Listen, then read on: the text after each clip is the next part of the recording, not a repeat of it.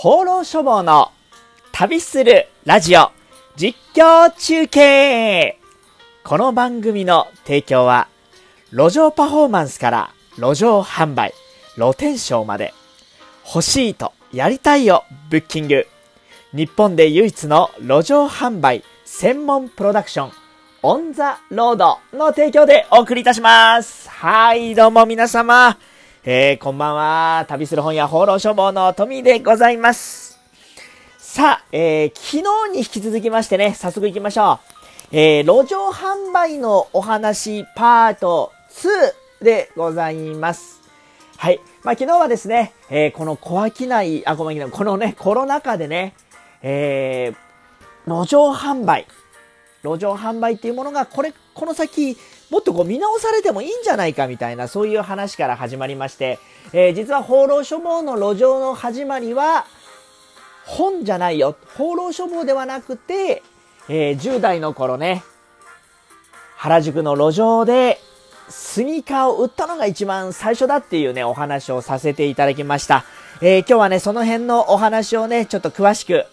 お話ししたいなと思っております。はい。まあ、30代後半から40代ぐらいの方ですとね、えー、まあ、20代とか10代のその頃っていうのはね、ちょうどこうね、もう一世風靡しましたナイキブーム。はい。あのスニーカーのね、えー、スウォッシュでおなじみね、エアージョーダンシリーズとかね、えーそういうのでおなじみのナイキのスニーカーにね、一大ブームがね、まあ起こるんですね。はい。で、まあそのブームの引き付け役となったのが、エアーマックス95っていうね、えー、何回か復刻もされてるんで見たこともある方もいるんですけど、いると思いますけども、イエローグラデっていうね、こう黄色と灰色がこういい感じでグラデーションしていくっていうね、まあなかなか奇抜なはい、あのデザインのスニーカーだったんですけど、それがもう本当に世界的に大ヒットというか、まあ、日本だけだったんですかね。で、あのまあ、本当に、定価だと確かね、1万5千円だったと思うんですけど、えーあれがですね、もう流れに上がって、まあ、30万とかしたそういう時代だったんですよ。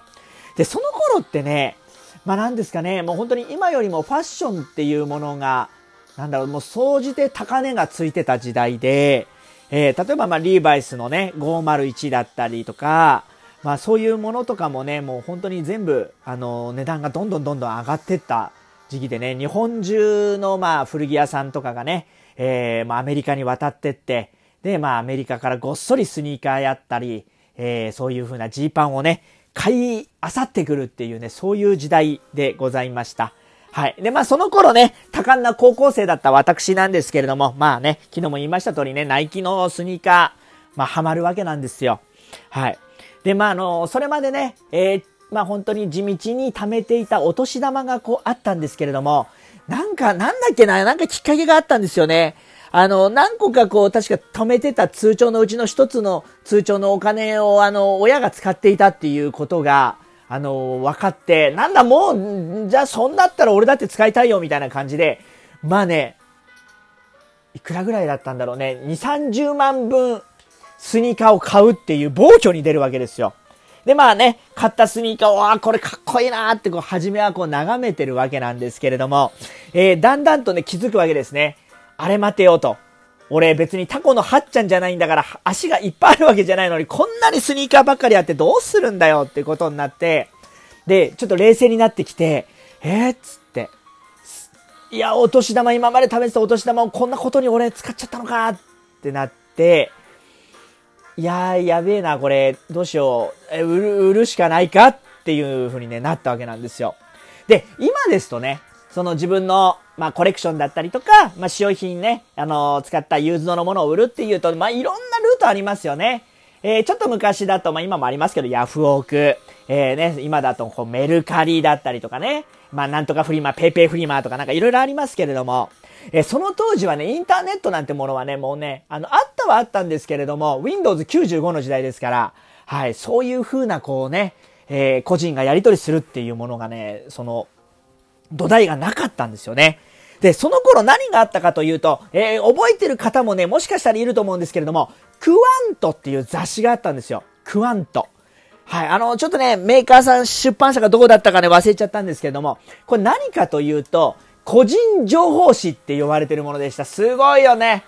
もう今じゃ絶対にありえないですよね。個人情報にこれだけうるさいご時世ですから、個人情報誌。はい。まあ、個人の情報がそこにダダ漏れみたいな感じなんですよ。で、まあ、それだけだとよくわからないと思うんですが、まあ、要はですね、売る人、売りたい人、買いたい人っていう形の、まあ、大きく分けてコーナーに分かれておりまして、まあ、あの、要はですね、えー、紙面、要は紙媒体で、えー、フリーマーケットをやっちゃってるみたいな、そういうね、雑誌でした。はい。でもほんといろんなものがね、出てましたよ。あのー、まあ、若戸、若戸、若戸にね、まあ、人気のファッション系で言いますと、例えば G-SHOCK のイルカクジラモデルとかね、えー、わかんない人はいいんですよ。ほっときましょう。えー、そういうものをこうね、売っていたりとかね、クロムハーツのアクセサリー売ってたりとか、えー、古着を売っていたりとかね。もうそれこそ、もうあの、プロの人もやってたと思うんですけれども、えー、小遣い稼ぎのね、あの、高校生までもいろんなの人たちがこう出してるわけですよ。で、すごいです。あの、商品の、えー、こうね、データと言いますかね、エアマックス95、26センチ、えー、若干汚れありとかってそういう風なデータと、まあ、写真、それだけじゃなくて当たり前なんですけど、やり取りしなきゃいけないんで、今じゃ考えられないんですけどね、電話番号、ファックス番号、住所とか全部書いてありました。はい。ないですよね。今だと考えられないんですけど、その当時はね、のどかな時代だったんだ。それで大丈夫だったんですね。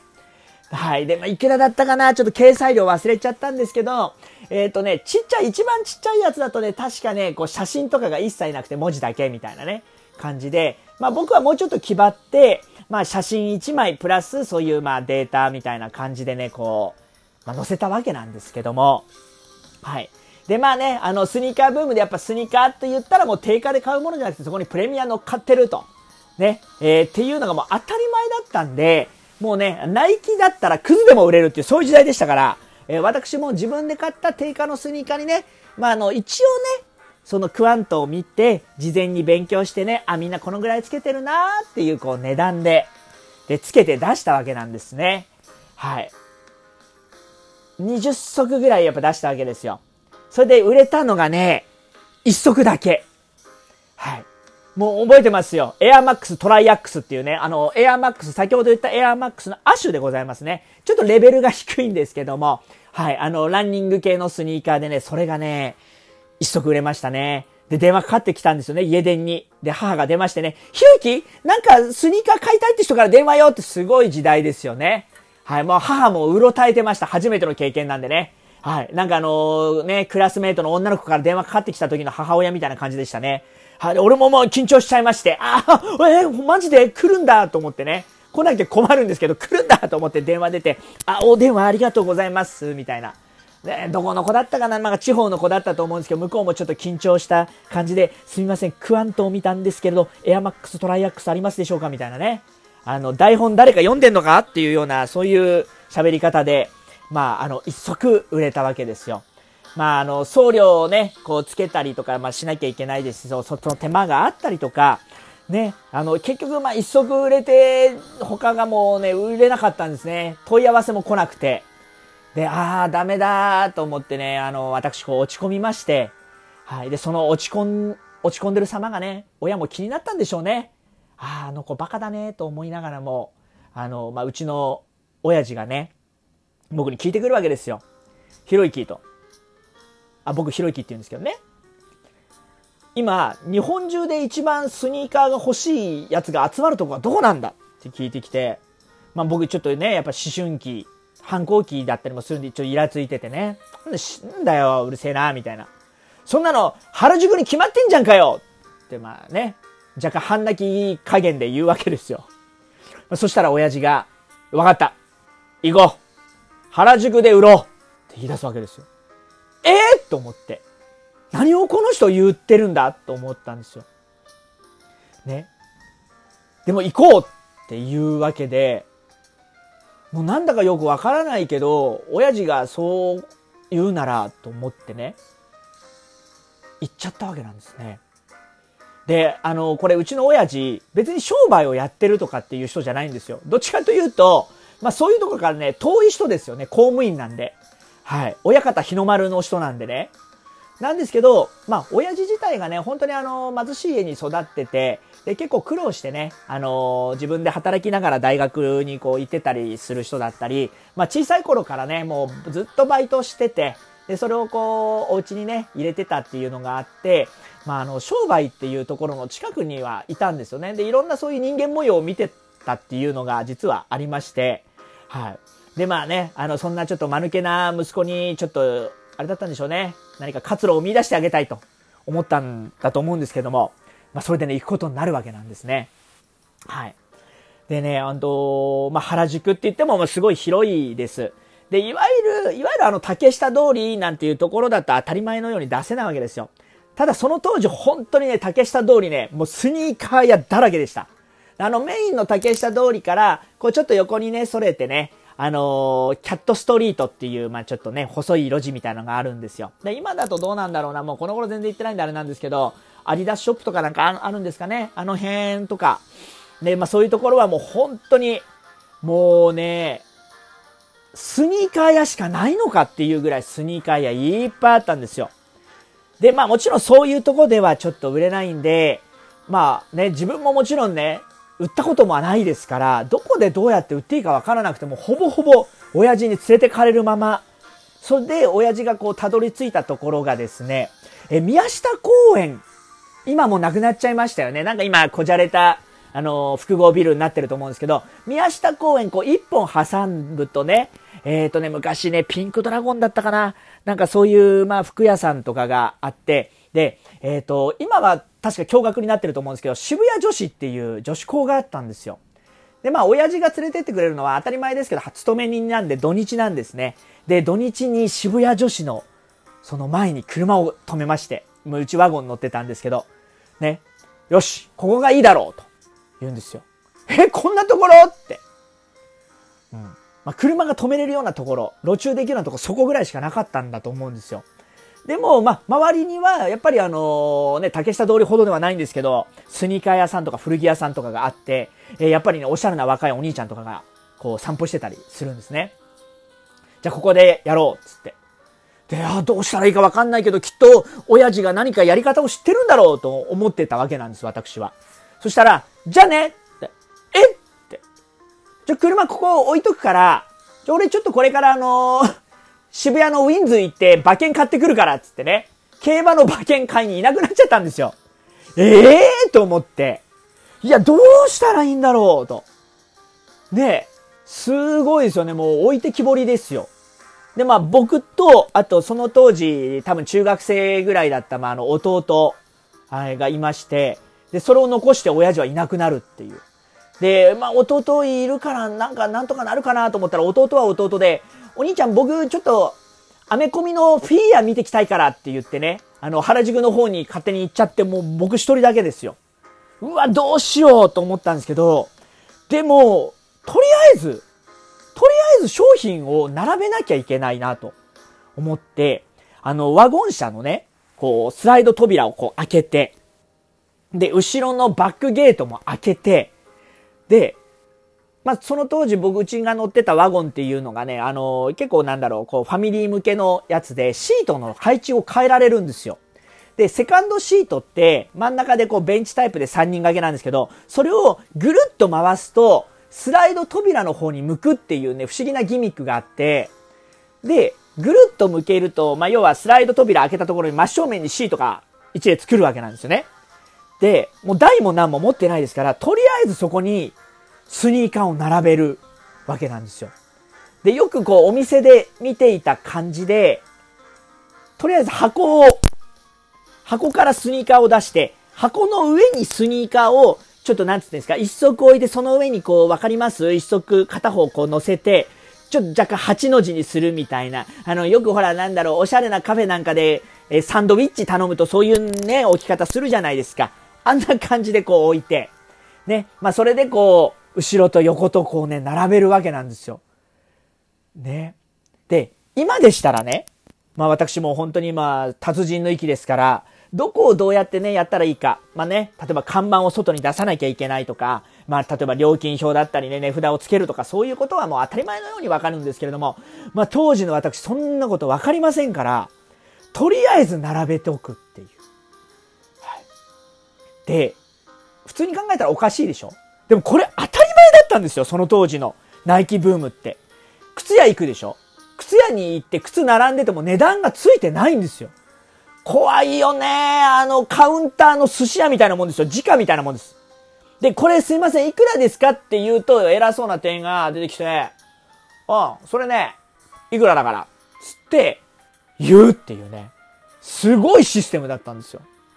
本当に、あの、雑誌なんかの、えー、広告でね、スニーカー屋さん広告出してるんですけど、ほぼほぼアスク、アスク、アスクですからね。えー、問い合わせてくださいっていう、ならお前広告出すなよっていう感じなんですけど、それが当たり前だった。僕もだからそれでいいと思ってたんですね。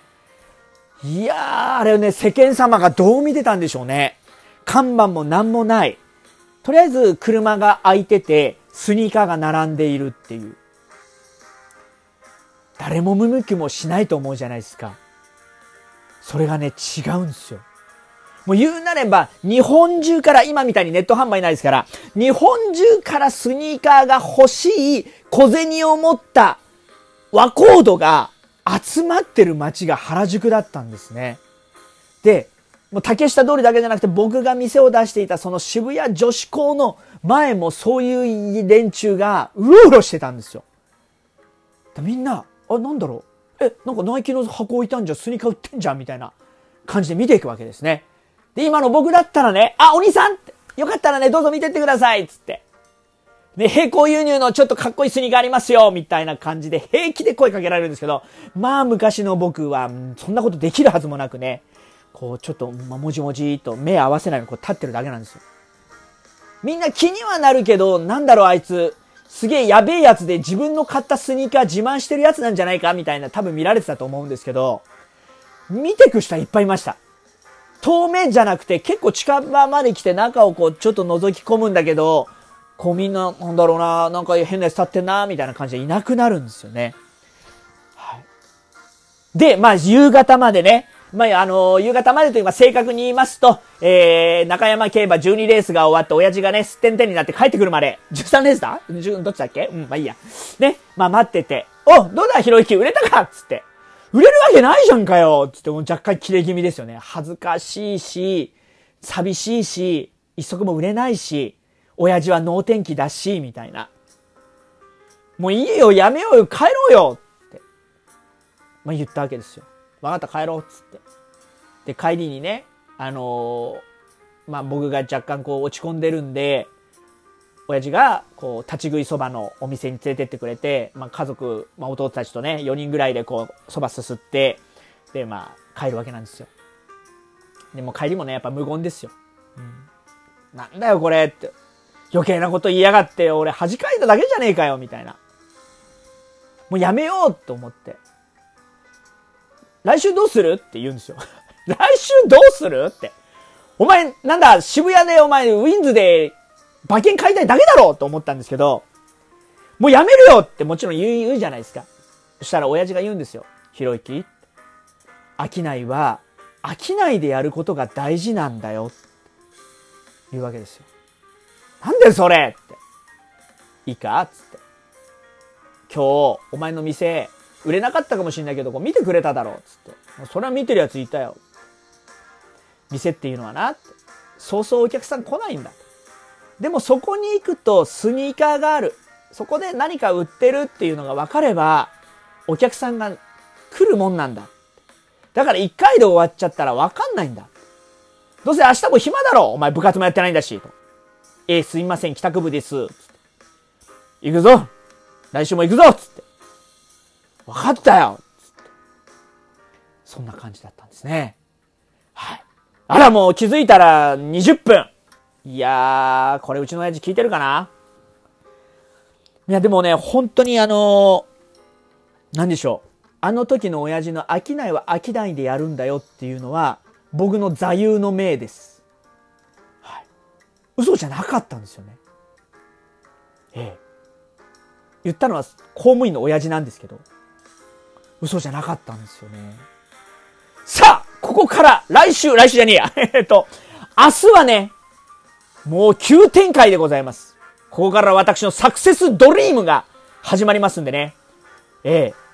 これから先、路上で商いをやってみたいなと思ってる方、自分の一国主、拠点、お店はあるけれども、やっぱりこのご時世、外に外に打って出よう。守るんじゃなくて攻めていこう。攻めることこそ最強の防御だそう思っているコアキンドの皆様。明日もまた聞いてくださいね本日はこれまで放浪処方トミーでございました。いい飽きないよバイバイ